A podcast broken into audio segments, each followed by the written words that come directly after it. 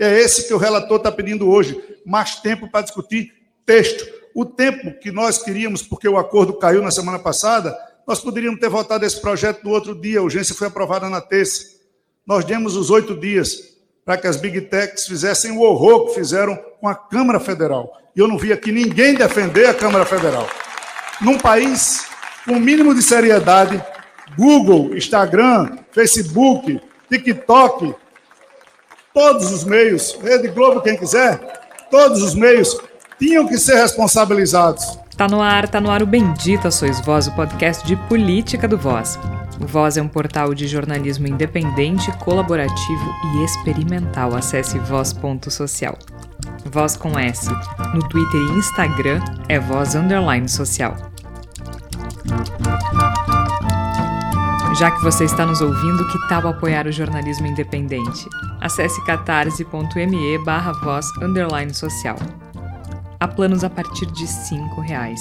O conteúdo do Voz continua livre, mas a gente precisa do teu apoio. Nesta semana, vamos falar do famigerado PL 2630-2020. O PL das fake news ou PL. Não, esse último apelido eu não vou falar. E ainda a operação da Polícia Federal contra Bolsonaro em função da fraude no cartão de vacinação. O PL 2630-2020 institui a Lei Brasileira de Liberdade, Responsabilidade e Transparência na Internet o projeto é de autoria do senador Alessandro Vieira, do PSDB, e tem o deputado Orlando Silva, do PCdoB, como relator. A votação do polêmico PL das fake news estava marcada para esta terça, dia 2, mas foi adiada depois de forte pressão das big techs, entre outras coisas. E ouvindo atentamente o pedido do relator, que para mim já era suficiente, o pedido do relator para mim já é suficiente os líderes, na sua maioria, também caminham por uma saída da manutenção do diálogo. E, portanto, de ofício, o projeto não será votado na noite. O texto foi bastante alterado ao longo dos últimos tempos, também após discussões entre diversas entidades da sociedade civil.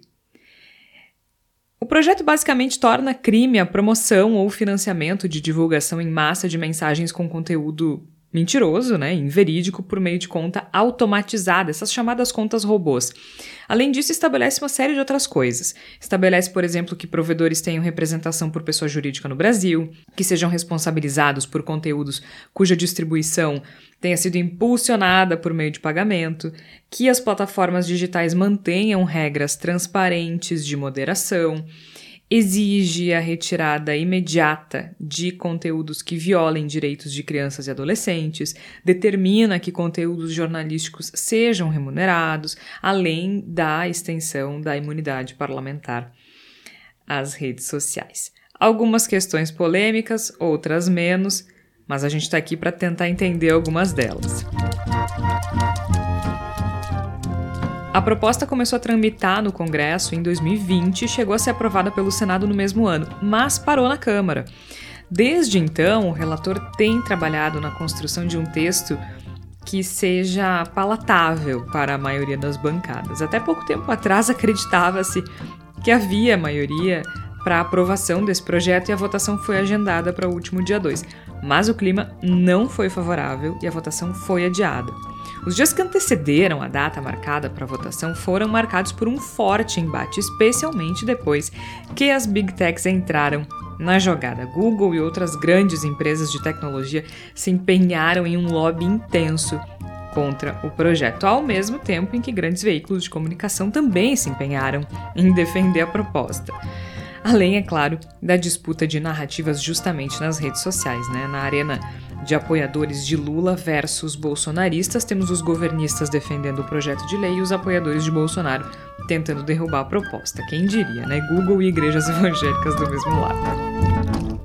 Mas para não dar palpite furado, nós convidamos o professor Marcelo Trezel para participar do episódio de hoje. O Trezel é professor do Departamento de Comunicação da Universidade Federal do Rio Grande do Sul, a URGS, e ex-presidente da Associação Brasileira de Jornalismo Investigativo, a ABRAGE. Só que acontece que o episódio não para por aí, porque estamos gravando em um grande dia, na quarta-feira, dia 3 de maio. A Polícia Federal realizou uma operação na casa do ex-presidente Jair Bolsonaro.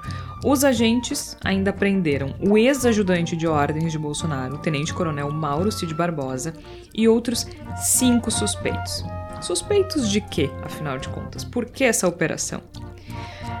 Acontece que a suspeita é que o grupo tenha agido para fraudar cartões de vacinação de Bolsonaro, familiares e assessores. Chega mais que tá começando mais um Bendita Sois Vós.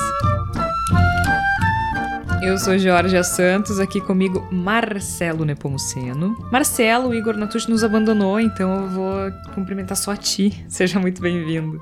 Tudo bem, Jorge, ouvintes? Vamos lá, eu e Tuto e eu, mas com a companhia do nosso amigo Marcelo Trezel.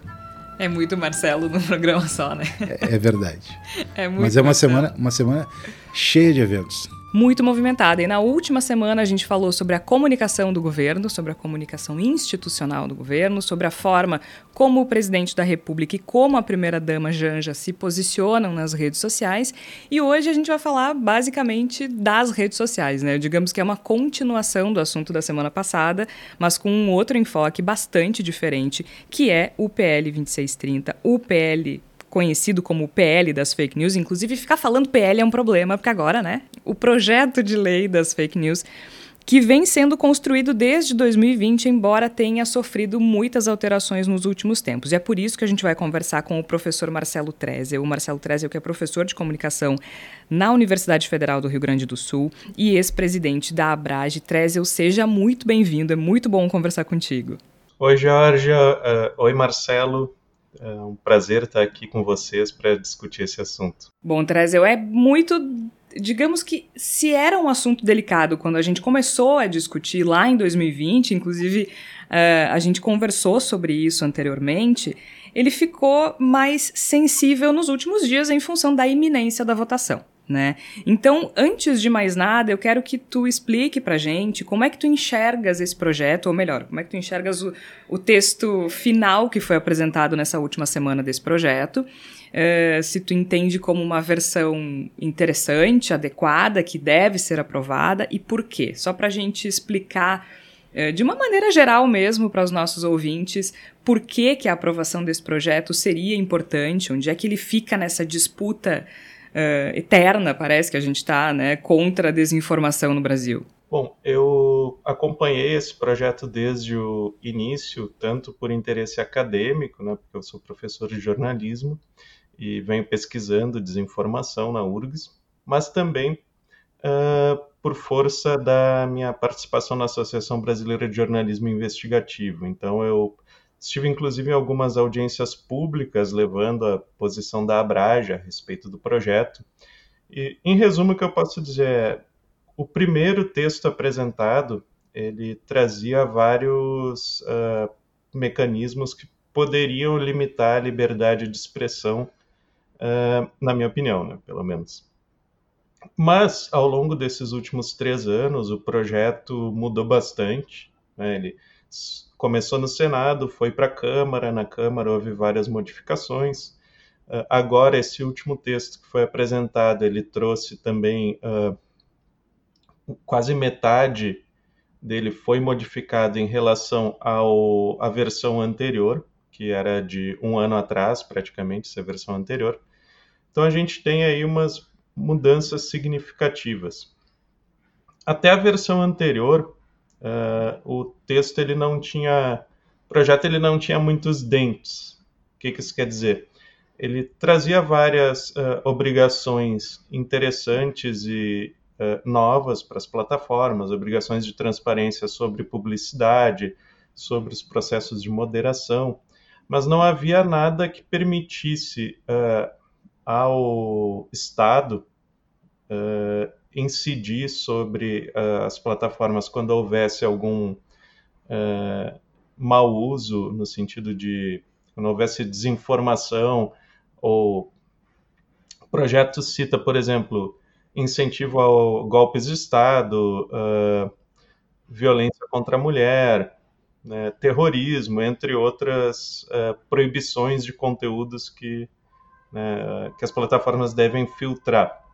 Então, antes o projeto não tinha nada disso. Uh, embora se chamasse PL das fake news, né, uh, o jargão, assim, apelido que foi dado, ele não, não trazia muitos mecanismos que realmente coibissem a disseminação de desinformação.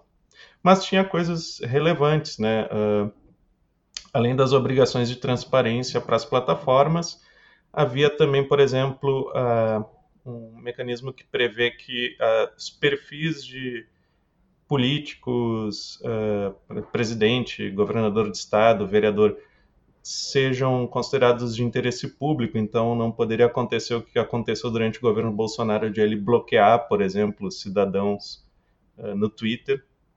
Isso eu considero um avanço. Uh, e havia outras, né, uh, um projeto que trazia avanços, mas que não, não coibia tanto a desinformação.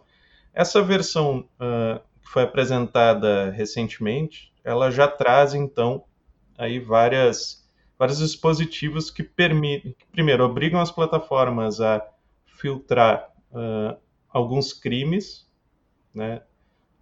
Então, uh, esses que eu já mencionei. Uh, e mais, propõe sanções caso as plataformas não façam um esforço razoável para coibir a disseminação desse tipo de conteúdo uh, nos seus serviços.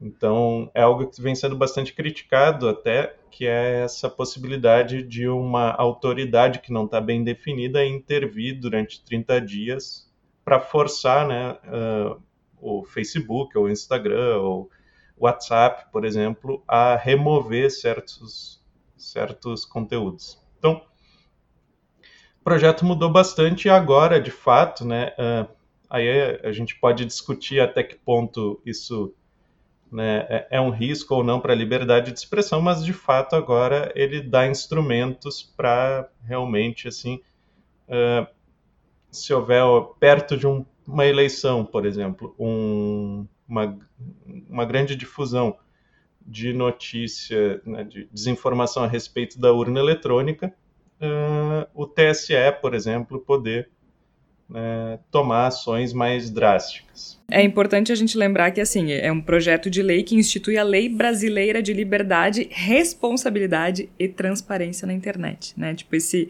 é, é, que é para criar medidas de combate à disseminação de conteúdo falso e também estabelecer normas né, para as redes sociais e serviços de mensagens privadas, mas há, há muitos interesses em jogo também, né? Sim. É, deixa eu tentar me distanciar um pouquino do, do objeto do, do, projeto, onde obviamente o Trezel aí está acompanhando, sabe mais, mas tem alguns aspectos muito curiosos desse debate público instalado, que, é, que são os seguintes. O primeiro, acho que é é, primeiro, a, a, posição das big techs, né? Que, primeiro momento, ainda a gente teve aquele exemplo da semana de semanas atrás, no episódio dos ataques às escolas, aquela posição ob, obtusa do Twitter, né? Mas e agora a posição escancarada a, de, de, combate a, qualquer iniciativa dessa natureza. E, e outro, uma posição um pouquinho, não digo contraditória, mas ela é até, ela é até curiosa, que é ver os veículos de comunicação, vamos usar aqui os, os jornalões, né? Uh, na total defesa do projeto, sendo que historicamente, acho que a gente está falando de duas décadas pelo menos, os, os, jornalões sempre foram totalmente reativos a qualquer tipo de regulação.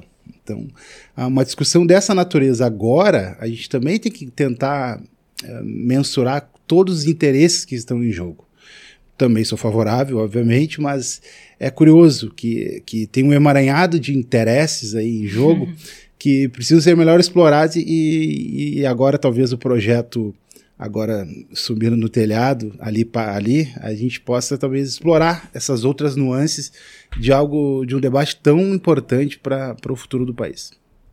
Até aproveitando, Trezel, antes de, de, de, tu responder aqui pro Marcelo, é, a gente brincou antes, né? Temos dois Marcelos, então vai ser assim, vai ser o Marcelo Nepomuceno eu vou chamar de Marcelo, o Marcelo Trezel eu vou chamar Isso. de Trezel, para resolver a, a questão. É, mas uh, para somar isso que o Marcelo está dizendo, Trezel, que assim, uma das críticas uh, que talvez até seja pertinente ao projeto, é que grande parte do conteúdo não passou por debate público.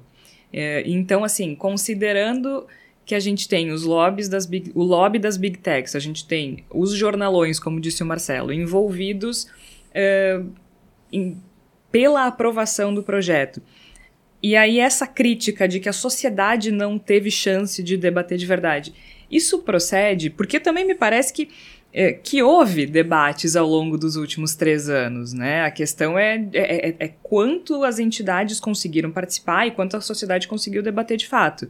Mas aí eu queria te ouvir um pouco sobre isso, assim, né? Associando essas, essas partes envolvidas, das big techs, os jornalões e a sociedade civil. Bom, uh, eu acho que pegando um pouco o gancho ali do Marcelo Nepomuceno, uh, assim, a gente está vendo nesse momento um embate entre dois lobbies poderosos, né? Vamos falar francamente, que é o lobby das big techs e o lobby das grandes empresas de comunicação, ali através da ANERA, a BERT e a ANJ, né, que representam os maiores jornais e emissoras de rádio e TV do Brasil. O que, que aconteceu? Uh, depois que se terminou o ciclo de audiências públicas, apareceu no PL 2630 esse jabuti, né, que é o, a remuneração da, do jornalismo pelas plataformas. O que é assim, é, independente de se a gente é a favor ou contra essa remuneração, eu pessoalmente acho que é preciso discutir de fato uma remuneração. É, isso foi introduzido por esse lobby, então, das grandes empresas de comunicação no projeto, e, ironicamente, isso pode acabar derrubando né, o PL 2630, porque isso causou uma reação big, do lobby das big techs, uh, e agora acho que o projeto está em risco, principalmente por causa desse ponto. Né? Uh, além disso, então, esse, esse, essa questão da remuneração não foi discutida uh, de forma mais ampla, né, mas já existiam, na verdade, anexa, inclui, misturaram um projeto que já existia, né, um PL que já existia dentro do PL 2630 com essa questão. Uh, e tem toda essa parte né, que entrou uh, mais recentemente, que foi essa parte que eu comentei que dá mais dentes para o projeto, né, que descreve, especifica crimes e conteúdos que não podem circular e que tem que ser moderados e especifica essa questão da, uh, né, do protocolo de segurança, que na prática é uma intervenção né, uh, do Estado dentro dos serviços. Isso, de fato, assim, eu sou obrigado a concordar que não foi discutido amplamente. Né? Por outro lado, uh, o projeto em si já vem, sido, já vem sendo debatido, né, e várias das questões que entraram agora já vinham né, em discussão, mesmo que não numa audiência pública e tal, mas... Uh, Sim, não é, não é um é. texto aprovado a toque de caixa, né? Também como... Não, como... Não é, porque muitas das críticas partem mais ou menos de uma ideia de que foi uma coisa construída ao longo de um mês e agora querem o governo quer aprovar todo o pano. E não é isso, né? Bom, tanto que tá ali, é 2630 barra 2020 se ele foi ajustado ao longo desse tempo, é também porque ele foi discutido ao longo desse tempo. É um né? projeto que nem era ligado ao governo uh, até pouco tempo atrás. É, né? Foi proposto pelo Alessandro Vieira, que era do PSDB na época. Né? O Orlando Silva agora é mais ligado ao governo, mas ele já era relator quando ainda estava o Bolsonaro na presidência. Então, uh, até eu acho que também prejudica um pouco o projeto o fato de o governo ter encampado ele né? E daí também gerou uma reação da oposição. Então, essa é a situação no momento. Assim, eu acho que tem ali algumas coisas, né? Essa questão da remuneração do jornalismo, acho que dá para ser melhor discutida. A questão da, né, da moderação, eu, como eu não sou assim jurista, né? Eu tenho um pouco mais de dificuldade de avaliar o impacto, né? Assim que essa essa parte mais é, é, dos crimes e das obrigações das plataformas e da responsabilidade solidária pelos conteúdos de terceiros pode vir a ter. Mas, assim, me parece uh, lendo o projeto como uma pessoa sem tanto conhecimento da parte de uh, jurídica, me parece razoável. Assim, não me parece um projeto excessivo, né? até porque, por exemplo, uh, as big techs estão dizendo que vai ter censura né, estatal, que não é verdade. Uh, o que acontece é que essa autoridade que fica responsável por avaliar uh, a moderação de conteúdo, ela vai levar em conta se assim tem um esforço geral né, dessa moderação que é um esforço assim de boa vontade das plataformas. Então, não é, ah, ficou lá um post com um conteúdo proibido, daí vai ter uma intervenção estatal no, no Facebook para resolver. Não. É, é o conjunto da obra que vai ser levado em conta, pelo menos pelo que está escrito no projeto de lei, né? Eu até falei na abertura dos apelidos, né? Porque a gente começou como o PL das fake news, depois o PL da liberdade de imprensa, depois o PL da censura. Esse que eu não quis dizer. É, porque Agora só fazer uma digressão rapidinha, assim, porque tem me chocado o quanto a gente usa de maneira equivocada as expressões, tanto a expressão desinformação quanto a expressão censura, né? Sim, muitas pessoas que se opõem ao projeto classificam como um projeto de censura institucional, né? Quando o que a gente está falando é simplesmente de regulamentar, de regular uma terra que está sem lei hoje aqui, né? E a gente viu o estrago que isso pode causar não só nas eleições, como durante a pandemia na saúde pública das pessoas. Eu não estou exatamente chocado, por, até porque é, quem está usando isso, se for entender a partir da perspectiva do jogo político, né, é, é um uso casuístico, né, ou seja, associado ao, ao combate a um projeto que eles estão associando ao governo. Mas o Trezel bem alertou, ou seja, o governo até pouco não tinha exato, não era exatamente o, o quem estava liderando a, a, mobilização pelo projeto. O que, dá, o que também leva em conta um pouquinho dos assuntos que a gente já debateu aqui, que é aquela articulação uh, vacilante, hesitante ainda do governo uh, no Congresso. Então, uh, voltando à tua provocação original, eu não me choca não me choca ainda porque eu acho que está muito mais uh, o uso da censura o fake news desta, dessa maneira está muito mais associado à arena política do que propriamente a, ao reconhecimento, a assumir o tema como verdadeiro, a censura como verdadeira. É, é que o que me choca não é uh, o bolsonarismo usar esse termo. Eu vi pessoas que até então uh, pareciam razoáveis na, no, no discurso político usando essa, essa expressão. Mas aí a gente vai ver também como é que vai se desenrolar, né, Teresa? Eu agora só queria aproveitar e saber de vocês, já que a gente falou de governo, que o governo entrou agora, né, recentemente nessa disputa, até porque o governo era outro até bem pouco tempo. Como é que vocês veem a forma como aí sim o governo lidou com o lobby do Google, com o Google. Porque o Google, durante os dias que antecederam a, a votação do projeto, tinha lá na página inicial da busca, né, um link dizendo uh, entenda por que o PL das fake news pode piorar a sua internet. Se não me engano, era algo assim. E o governo, por meio do Ministério da Justiça, o ministro Flávio Dino uh, anunciou na última terça-feira uma uma espécie de punição ao Google, né? Exigindo que se publicasse um direito de resposta. Enfim, basicamente tratou como se trata do caso em veículos tradicionais de imprensa e tudo mais. Isso gerou uma nova polêmica. Uh, professor, como é que o senhor viu essa reação do governo com relação ao, ao lobby, digamos assim, do Google? Excessivo, adequado? Olha, eu acredito que Flávio Dino, infelizmente, deu razão para as pessoas que estão criticando o projeto como um projeto, chamando de PL da censura, porque, assim, realmente foi uma reação excessiva, eu diria até que autoritária do Flávio Dino, essa de exigir a publicação de um conteúdo né, contrário à posição que o próprio Google tem.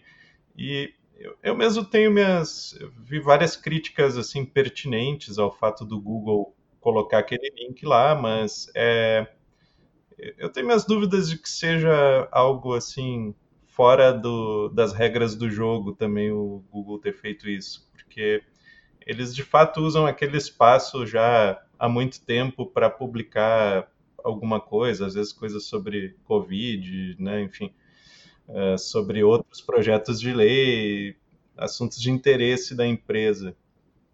Então, uh, eu, eu acharia mais grave se se comprovasse que eles estão, por exemplo, reduzindo o alcance de posts com críticas uh, ao, ao, à posição das big techs, né, ou posts a favor do PL 2630 nos seus serviços, estivessem escondendo nos resultados de busca.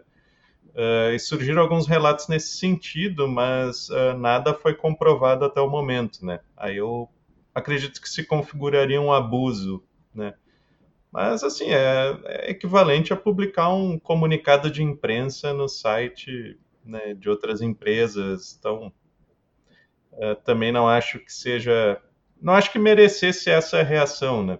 mesmo que fosse algo um pouco insalubre, não me parece que mereceria uma reação tão forte por parte do governo.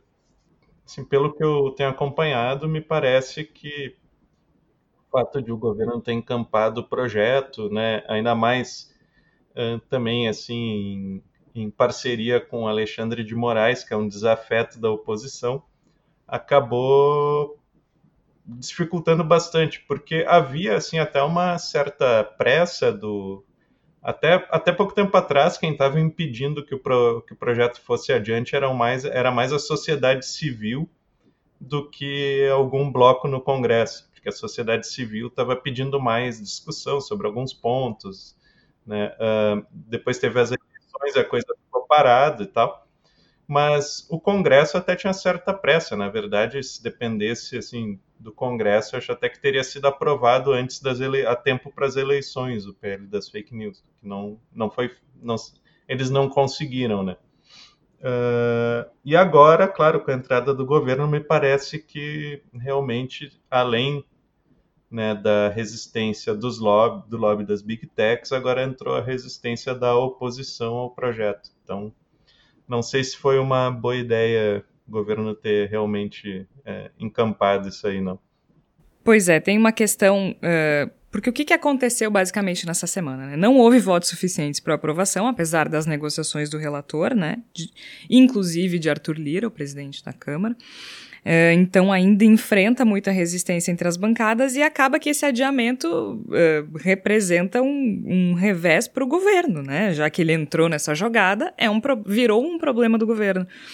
E que passou a defender esse projeto principalmente depois do, da tentativa de golpe que ocorreu em 8 de janeiro, né? Então essa polarização ela pode ser percebida no, no, durante os embates que a gente testemunhou na tentativa de votação do, do PL e, claro, aí o grupo aliado do ex-presidente chamando a proposta de, de PL da censura. Então, só para a gente entender o que, que aconteceu nessa votação, depois uh, do pedido de Orlando Silva, o presidente da Câmara reforçou que a prerrogativa era dele sobre o que entra e sai da pauta, mas consultou os líderes partidários sobre o adiamento e a votação e a votação foi, foi adiada. Apenas um partido foi contra o adiamento, o PL. Então, só para para aumentar a confusão também do que é PL, né? O Orlando, o deputado Orlando, ele, ele é, até eu escutei uma entrevista dele tentando explicar um pouquinho o pedido pro pro presidente Lira na seguinte linha de que eh, os, alguns partidos que tinham fechado questão a favor do projeto ainda assim eles tinham, não digo dúvidas, mas tinham propostas a fazer. O projeto, se eu não me engano, já estava com mais de 90 emendas, né? Propostas de emendas. Sim. E o que ele alega, o Orlando, era de que corria o risco de, se o, processo, se o projeto andasse para votação sem contemplar, inclusive, esses, essas emendas dos partidos que estavam fechados a favor, corria o risco dessa base se diluir. Então, ainda que o, o, governo, se tivesse construído todos os passos, ou o relator conseguisse ter feito todos os passos, talvez aprovasse. Mas é. entrou uma nuvem de temas que a gente já, já relatou aqui, que acabou, por cautela, sendo suspen suspensa por hora é, a votação. O, o Arthur Lira, quando chegou à Câmara, antes da votação, ele disse que só votaria se, se saísse vitorioso, se não tivesse votos, o intuito seria não votar na terça-feira. Então, acho que isso já, já dá um, uma ideia né, do, que, do, que vem, do que vem pela frente. Mas é também interessante a gente ver os grupos que se que se posicionam de forma contrária ao projeto, e aí a gente também tira o que está em jogo, né? A gente vê a bancada evangélica, uh, o partido do, presidente, do ex-presidente Jair Bolsonaro, e, e, alguns grupos se organizando de maneira bastante forte ao lado das big techs contra esse projeto. Trezeu, antes de te liberar, eu quero assim, rápido, quais são os pontos fortes do PL? Quais são. Do PL, não, não, de novo. Não dá projeto falar PL, do projeto de lei. Quais são os pontos fortes do projeto de lei 2630-2020? Então, eu, eu acredito que o principal ponto forte são várias obrigações de transparência por parte das plataformas, né? Transparência sobre quem anuncia nelas, qual é o conteúdo dos anúncios, uh, como é o processo de moderação de conteúdo. Então, quando um post é, eliminado, ter que explicar por que, que foi eliminado, qual uh, regra, termo de uso foi infringido pelo usuário. Isso porque, claro, uh, muitas vezes se elimina né, uh, desinformação, mas às vezes tem publicações legítimas que são eliminadas. Eu acho bom que o usuário saiba por que e possa recorrer dessa, dessa eliminação. Uh, eu acho que é muito bom também é, o, a parte que considera de interesse público uh, as contas e perfis de, de políticos eleitos e de órgãos do governo nas redes sociais, de modo que não possam limitar o acesso do cidadão. Né? Tem algumas previsões também de projetos de alfabetização midiática nas escolas, para que as crianças aprendam a lidar com a desinformação. Acho que isso é o mais importante, né? Preparar o cidadão para ele mesmo assumir a responsabilidade de não uh, não acreditar em desinformação. E assim, e de novo, a parte uh, mais assim uh, de sanções contra as plataformas, eu realmente não sendo assim, uma pessoa especializada em direito, tenho dificuldade de avaliar o possível impacto sobre a liberdade de expressão. Agora, Sim, talvez essa seja a principal fragilidade, digamos assim. Eu acho que só precisa de mais debate ou mais explicação para a sociedade, né? É, eu, de novo, eu olhando ali o texto do projeto, não vi muitos riscos para a liberdade de expressão, porque está muito claro quais são os crimes. Claro, e aí as big techs dizem, não, mas veja bem, se a gente precisar filtrar discurso de ódio, a gente pode acabar tendo que exagerar uh, na moderação para não ter né, risco de ter que pagar uma multa. E, conversa, né? Porque né, é meio que uma ameaça também que as big techs fazem para ver se não são, não são obrigadas. Mas o que, que acontece? A parte também de remuneração do jornalismo, eu acho que poderia ser ficar por um projeto de lei específico, com mais discussão, inclusive com uh, empresas de comunicação menores, né, que não estejam representadas pelo lobby das grandes emissoras e grandes jornais, Uh, mas se a gente for olhar, né, uh, o Google e o Facebook ficaram com esse discurso lá quando a Austrália aprovou uma lei que prevê a remuneração do jornalismo, dizendo que talvez não tivessem que bloquear notícias nos seus serviços, mas nada disso aconteceu. Uh, aparentemente, isso é uma matéria da Patrícia Campos Melo na Folha de São Paulo, comentando a experiência na Austrália.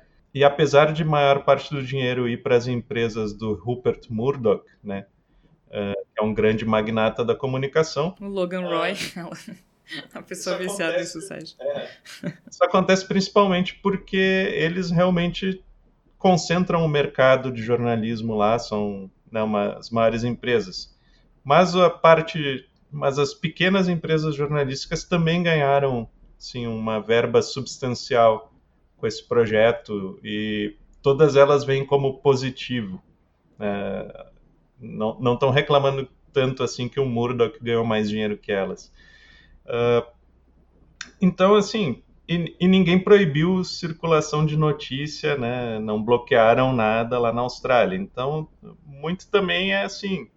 claro que as, nenhuma empresa gosta de ser regulada, né? Se for possível ficar sem regulação, eles sempre vão preferir.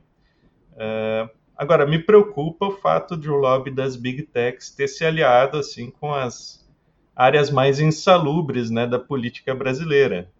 Uh, isso eu acho que mostra assim um pouco de acho até que vai trazer uh, vai, vai, vai vai sair pela culatra essa parceria das big techs com a oposição, né, com né, pessoas como a Damares Alves, o, é, o Nicolas Ferreira, Nicolas, eu não lembro o nome, o sobrenome desse garoto aí, mas só sei que é Nicolas. Uh, isso acho que ainda eles ainda vão ter problemas de imagem por causa dessa, desse movimento. Eu também acho. Eu tenho uma pergunta para trás antes dele se, se despedir ou a gente despedir ele. é, uh, Trezel, uh, tem alguma legislação uh, de, em outro país que se assemelha a essa proposta tão ampla aí uh, aqui do Brasil?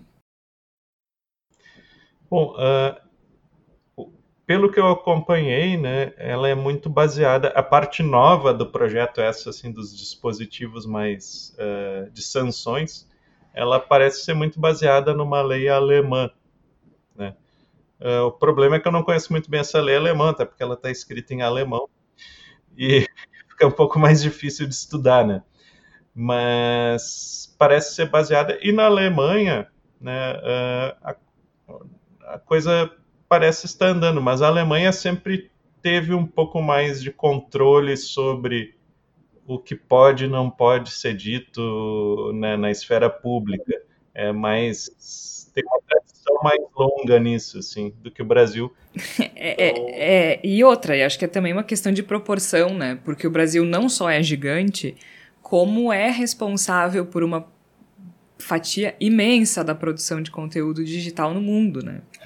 E de acessos também às mas redes esse, sociais. Mas esse é um elemento, eu acho que essa escala que o Brasil oferece é. nas redes sociais é o que alarmou as Big Techs a agir claro. agora para barrar esse projeto, porque pensa ele paradigmático aí para outros países. É, eles certamente... não podem simplesmente parar de prestar o é. serviço no Brasil, porque eles precisam é. do Brasil. Então isso entrou na conta, eu acho, certamente. E assim, no limite, uh, né, eu, uma coisa que eu acho importante também ressaltar é que as plataformas vêm com esse discurso, ah, o PL 2630 pode piorar a internet, o PL 2630 vai dificultar a circulação de informação. Assim, francamente, mesmo que o Google e o Facebook saíssem do Brasil amanhã, caso o PL fosse aprovado, a internet vai continuar firme. Né? As pessoas vão continuar tendo a possibilidade de criar lá o seu site pessoal, uh, usar e-mail, que também e-mail faz parte da internet, usar, fazer podcasts e publicar com a sua opinião. Né? Mesmo que o YouTube, o Instagram e o Facebook fossem proibidos, isso não, não seria uma barreira para a liberdade de expressão em si, né? porque a gente continuaria tendo acesso a outras ferramentas. Mas as big techs uh, sempre tentam confundir os serviços que elas prestam com a internet, justamente para evitar a regulação né, e passar essa ideia de que é um ataque à, à liberdade de expressão como um todo, é, uma, é uma tentativa de censura. E, e não, né, interne, é, é, a internet não se resume ao Google, e mesmo né, a gente tem várias outros, vários outros meios para expressar opinião, expressar opinião. Então, é, eu vejo que essa parte assim da discussão também é, ela está muito confusa. É, sem dúvida. Bom, vamos ver agora as, as cenas dos próximos capítulos. Essa novela não acabou e a gente vai ver como o Congresso vai lidar com isso daqui adiante, como o governo, né? Já que entrou na briga agora, a gente também tem que saber como é que o governo vai lidar com essa situação daqui para frente e qual lobby vai ser mais forte, né? Porque sim, agora virou uma virou uma disputa de gente grande, de verdade, né? E a gente está falando de big techs que não são brasileiras, né? Fazendo um lobby forte aqui. E eu, assim, eu, eu acho que está no direito também. Acho que a reação do governo com relação a, a, o link lá na, na, na, página do Google foi excessiva, muito embora eu não acho que seja comparável ao lobby dos jornalões, porque eu acho que as big techs têm condições de chegar em, em um número muito maior de pessoas de uma forma muito mais eficaz e sem muito controle daquilo que é publicado, que não precisa produzir esse conteúdo necessariamente, pode só impulsionar, né? Então acho que não acho que, que a gente esteja falando de uma briga muito justa, não. Acho que não é, não são, não são iguais. Mas também acho que está no direito, é, é do jogo e agora a gente tem que ver como é que isso vai, vai ser conduzido e vai depender muito também da habilidade política do governo. Professor Marcelo Trezel, muitíssimo obrigada pela tua participação, pelo teu tempo, pelos esclarecimentos. O Trezel, que é professor de comunicação da URGS, a Universidade Federal do Rio Grande do Sul, e ex-presidente da ABRAGE, Associação Brasileira de Jornalismo Investigativo. Trezel, muito obrigada, viu? Desculpa tomar tanto do teu tempo, era para ser menos, mas a gente sempre a gente, a gente sempre promete um, um, um determinado tempo e, e, dobra, né? A gente dobra a meta, como diria a nossa amiga Dilma. Imagina, eu agradeço a oportunidade. Esse é um assunto que eu poderia passar horas também falando, então... Tu não provoca, porque a gente te chama pra cá e tu vai ter que ficar horas falando. Mas eu fico muito feliz mesmo de poder contribuir com esse debate. Que bom. Então a gente vai voltar a conversar, porque algo me diz que esse assunto não se encerra por enquanto. Tá certo, Traz, obrigada, viu? Obrigado, tchau, tchau. Muito bem, agora, Marcelo, antes de a gente chamar o, o intervalo. Bom, eu falei agora, acho que vai depender muito da habilidade política do governo, que é algo que a gente vem conversando. eu ia dizer no último episódio, mas acho que a gente conversou em todos sobre isso, né? É, desde quando a gente falou dos 100 dias, quando falou da comunicação. Então, acho que, que é um pipinão pro governo agora. Já que entrou na briga, agora ele vai ter que, vai ter que desceu pro play agora vai ter que brincar, né? Mas como é que tu vê o futuro desse projeto? Porque a gente, antes de começar a gravar, a gente perguntou se subiu no telhado. Não, ele tá no telhado, né? A questão agora é, é como é que isso vai ser conduzido. O que que tu acha? Vamos ligar o achômetro. No meu achômetro, se estiver afiado de que ele está no telhado, permanecerá lá por um tempinho. Uh, tem uma série de coisas a serem ajustadas ainda, pontos a serem né, amarradas. Ah, na articulação política, na relação com as big techs, na própria postura do governo uh, perante o tema, ou seja, a gente já discutiu aqui com, com, com o Trezel uh, e, a reação, talvez exagerada, do ministro Dino. Seja, o governo tem que botar a bola no centro e entender qual é o seu papel de novo nesse projeto. Acho que o governo tentou, não digo de maneira oportuníssima, de maneira até oportuna, uh, abraçar o projeto, ou seja, capturar o símbolo que representava, ainda que seja vulgar o fake news, mas certo. era um símbolo, é sim, um governo sim. de esquerda que combate fake news, e esse debate ocorre no país há mais de três anos. E por outro lado, a oposição barra um apoio inusitado, não inusitado, mas de última hora, pelo menos público das big techs, das big techs. tentou combater essa, essa captura. Então, é isso que está em jogo aí, não é só uma articulação simples política é. em torno do tema. Eu entendo que, assim, por se tratar de uma questão política, literalmente, né? A gente está falando de uma votação de um projeto de lei, acho normal que se chie quando a gente vê o lobby das big techs. Eu mesmo brinquei, né? Porque, assim, a gente fala em lobby, mas o lobby não é permitido no Brasil, como é nos Estados Unidos, por exemplo, né? É, é Aqui chamamos de grupos de pressão. Isso, é, mas é proibido. Mas, né, enfim. É, quando eu vi na página do Google, eu ainda brinquei. Eu disse, ó, e dizem que não pode lobby no Brasil. Mas eu, eu acho legítimo. O que eu acho problemático com relação à pressão das big techs é que não é uma briga justa. Não é. Né? Ninguém tem o poder que as big techs têm. E não são empresas brasileiras. Então, para mim, o meu problema com a pressão das big techs é esse. Eu não acho que elas não tenham direito de lutar por aquilo que é do interesse delas, faz parte. Se as emissoras de TV, se os jornalões, se a Bert tem esse direito, acho que elas também têm. Mas é que eu acho que não é uma briga justa. É, tem, tem, um capítulo, né? já. Eu sei que tu quer. Gostaria de fazer um fecho, mas a gente fala, fala, fala, e a gente mas vai a puxando. Gente a gente pouco, vai puxando né? um fio após o outro.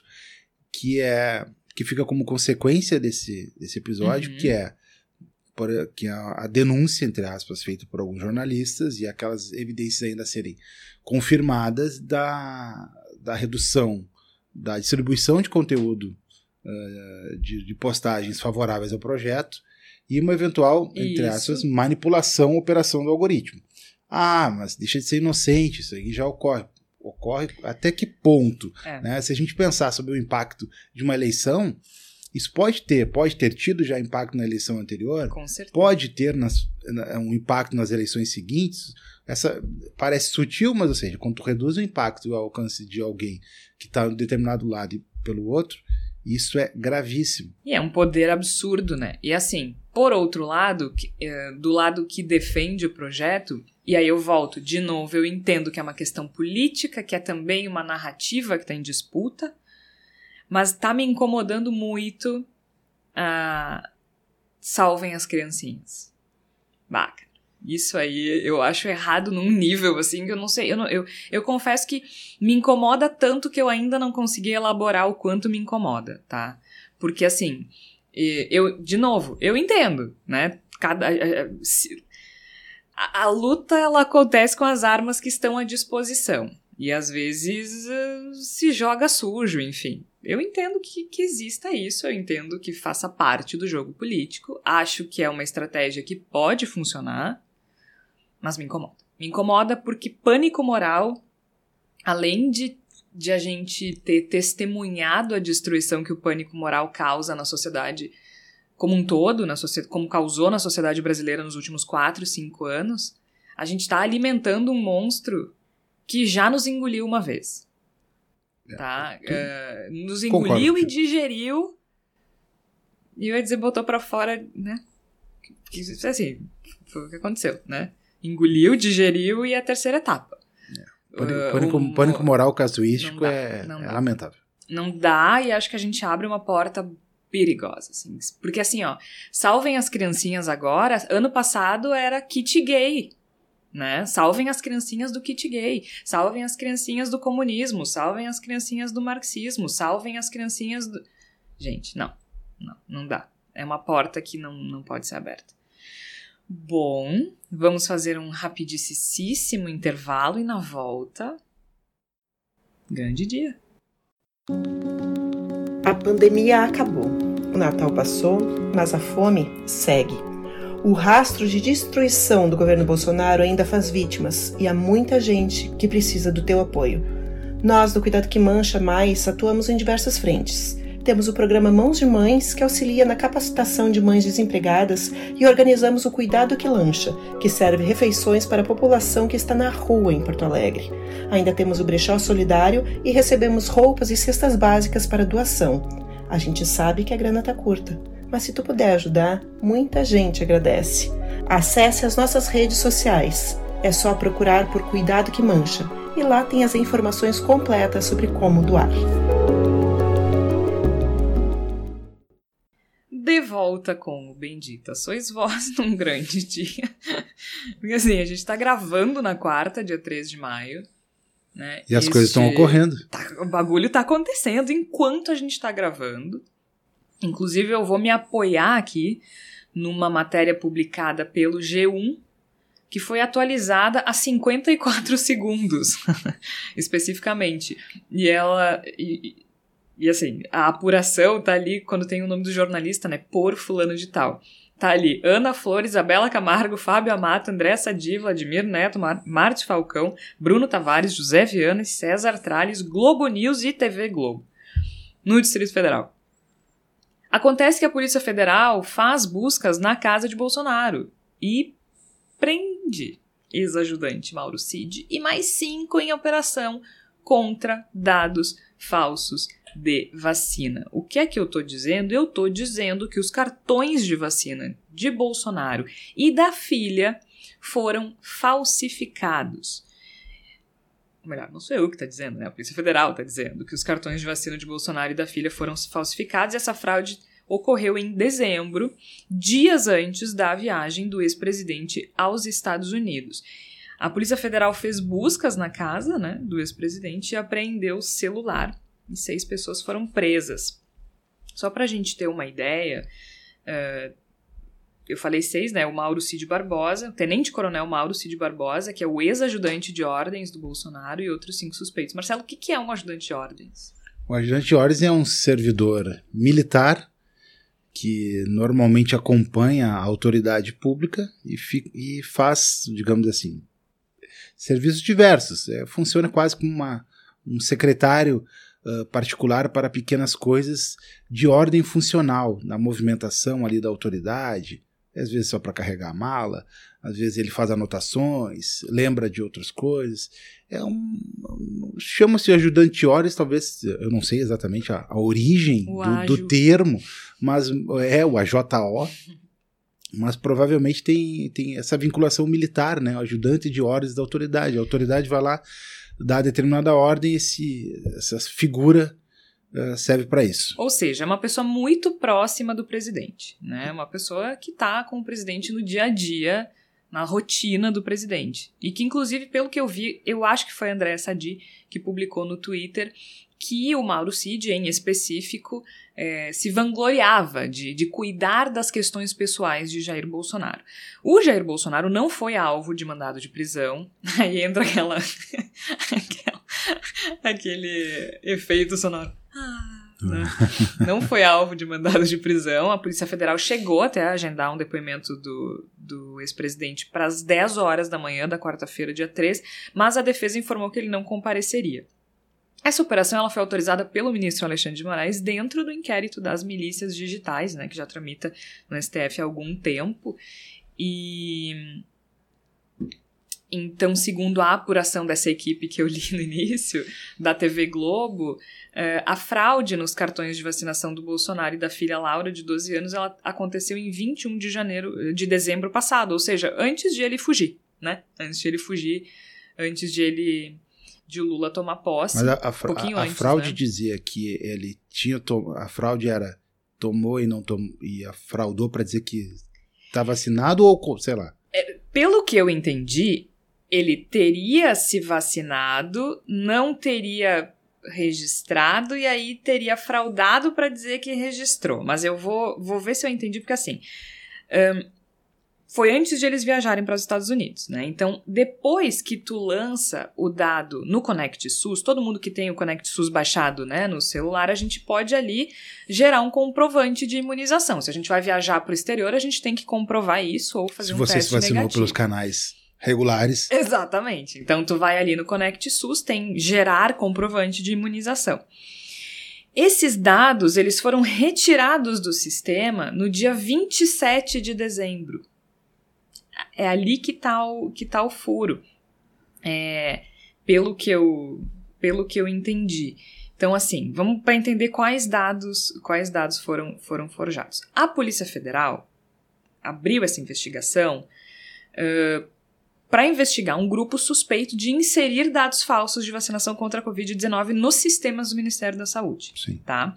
Com isso, essas pessoas puderam emitir os respectivos certificados de vacinação e utilizá-los para burlarem as restrições sanitárias de países.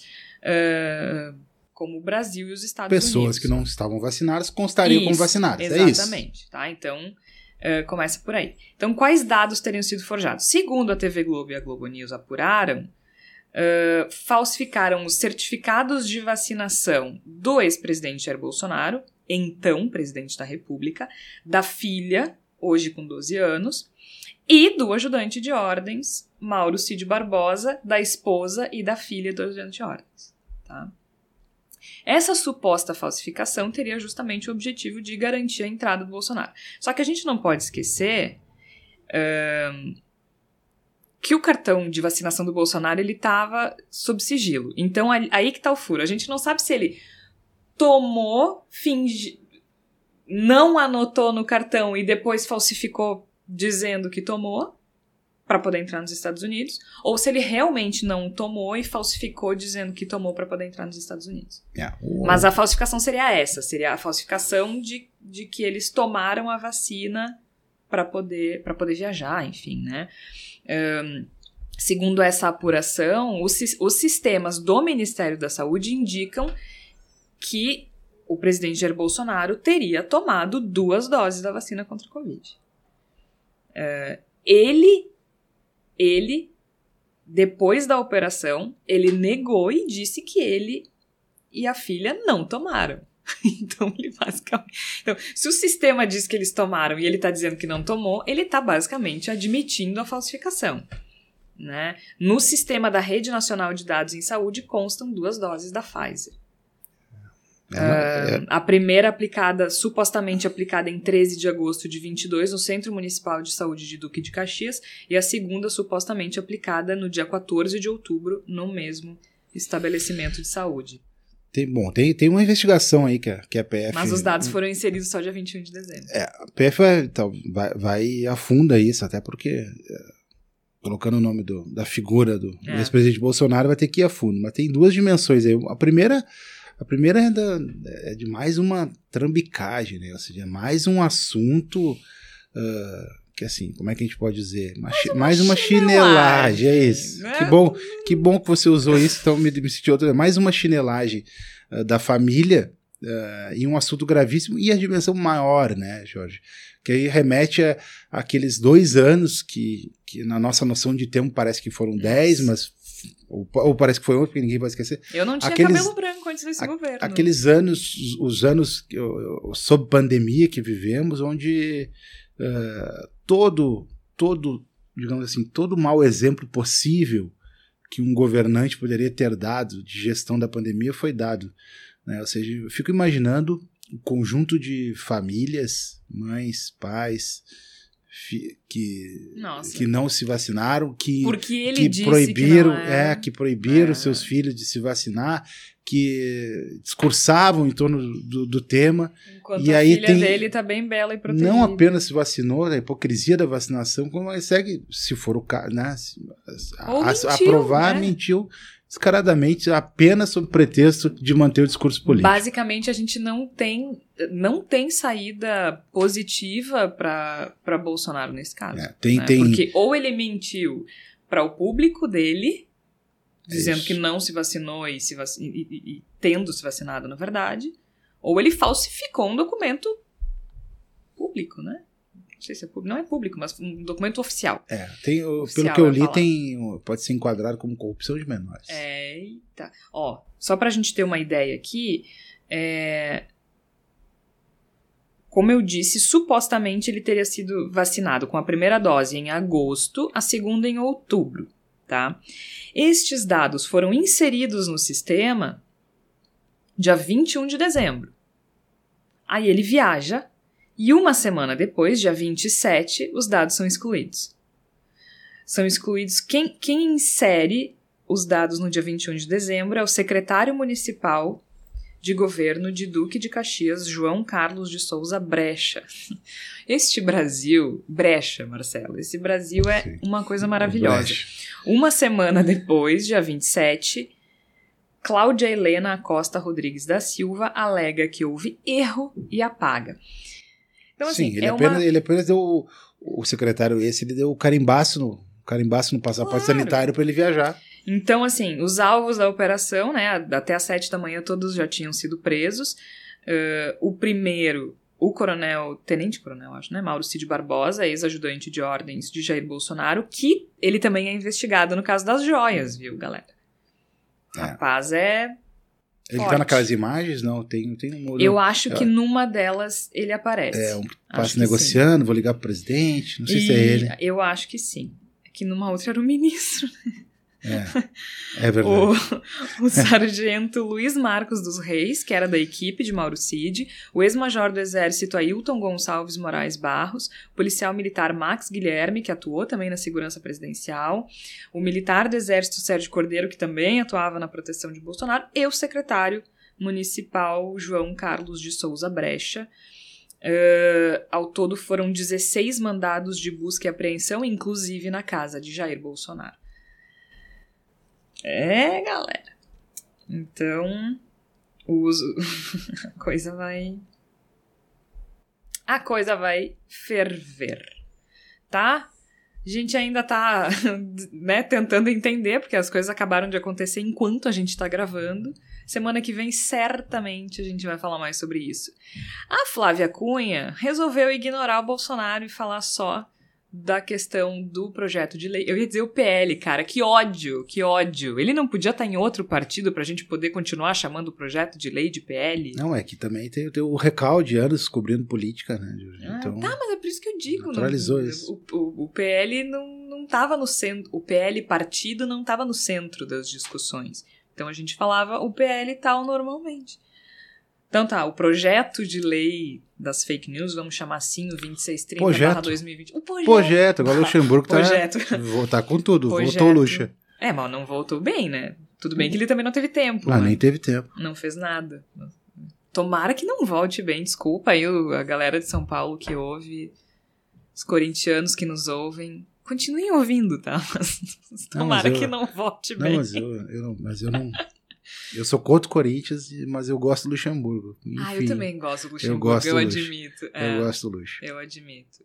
Marrento, nunca treinou o Tu Inter. tá, tu tá feliz na co- com o sorteio da Copa do Brasil, Marcelo? Não, Não? não, por, por um motivo simples. Marcelo é O- colorado, gente. Por um motivo simples. O histórico do Inter é justamente cair para times como o América. Ah, vai, vai, isso é vacina tua. Não é, não é.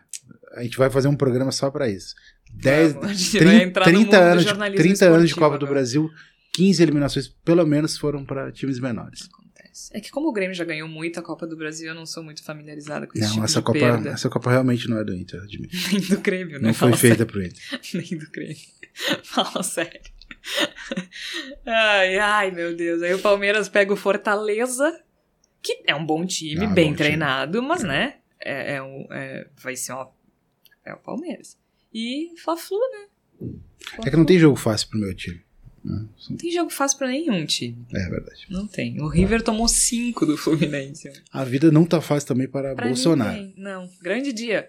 Flávia Cunha chegando com a palavra da salvação. Flávia Cunha, o projeto de lei das fake news tá dando o que falar. O Google entrou na jogada e o que é que tu tens pra gente essa semana? Seja muito bem-vinda.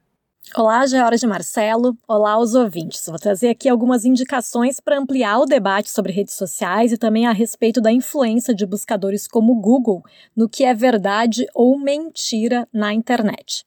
A minha primeira dica é de livro. Quando o Google encontrou o Wikileaks, de Julian Assange, traz o relato de conversas do autor com o presidente do Google, Eric Schmidt. Ao longo de 168 páginas são debatidos temas políticos, como a Primavera Árabe, e as respostas tecnológicas da empresa para esses dilemas. O livro traz um alerta sobre a natureza ambivalente das tecnologias de informação e comunicação e lembra que redes digitais e seus dispositivos não são neutros. Aqui no Brasil, a obra foi lançada pela editora Boitempo. Também selecionei alguns filmes sobre o assunto, mas eu não posso deixar de mencionar o badaladíssimo Dilema das Redes. Acredito que o documentário mais conhecido sobre esse tema. Mas aproveito para indicar também Privacidade Hackeada, que aborda o escândalo da Cambridge Analytica e do Facebook, quando houve o hackeamento do perfil de 240 milhões de usuários para criar perfis políticos e influenciar as eleições norte-americanas de 2016, por exemplo. Já o filme polonês Rede de Ódio conta a história de um jovem que vai trabalhar em uma agência de marketing especializada em danificar a imagem de pessoas públicas. O protagonista passa a fazer sucesso nas redes sociais atacando políticos e influenciadores digitais. Bom, a gente sabe que não é só na Polônia que isso acontece. E para fechar as minhas indicações, trazer um aspecto mais filosófico das redes sociais, né, que são as horas e mais horas que a gente fica lá, às vezes passando raiva. Sugiro então o documentário brasileiro Quanto Tempo o Tempo Tem. Com direção de Adriana Dutra e Walter Carvalho, o documentário questiona a falta de tempo no mundo contemporâneo e faz reflexões sobre o futuro da existência humana. Todas essas minhas sugestões estão disponíveis na Netflix. Essas são as minhas sugestões nessa palavra da salvação, então, Georgia. Até semana que vem. Muito que bem. Enquanto isso, eu, eu, ai, sério, eu continuo pensando em Succession, aí fui, fui fazer piadinha, mas é porque realmente, aquela hora o, o- o- que o Trezel falou do Murdoch, né, é a inspiração para o Logan Roy, que é o o grande personagem de Succession, Marcelo. Tô, vocês perceberam que eu tô tentando convencer o Marcelo a Tá assistir tentando. Succession, né? Isso Eu vou conseguir. Esse lobby contrata um lobista da Big lobista, Tech. né? Calma, Me dobre. Ai, meu Deus do céu, é isso. Bendita sois vós. Vai ficando por aqui nesta quarta-feira, dia 3 de maio. Lembrando que a gente vem toda quarta-feira às 5 horas da tarde. Então fiquem ligados que toda semana tem coisa nova. E o Voz também tá vindo com coisa nova por aí, então fiquem ligados. E claro, né, gente, apoiem o jornalismo independente. Que provavelmente o Voz não vai levar uma bolada do Google. Entendeu? A gente não tá defendendo o PL por interesses milionários. A gente ainda não chegou lá. Mas podia um dia a gente. Ai, os jornalões, tipo o Voz. A gente não quer ser taxado, a gente quer ser pixado. A gente podia abrir uma igreja. A igreja do jornalismo. Ah, Aí não precisa pagar imposto. opa. Hã? A gente vai ficando por aqui porque esse papo já tá ficando muito estranho. Até semana que vem.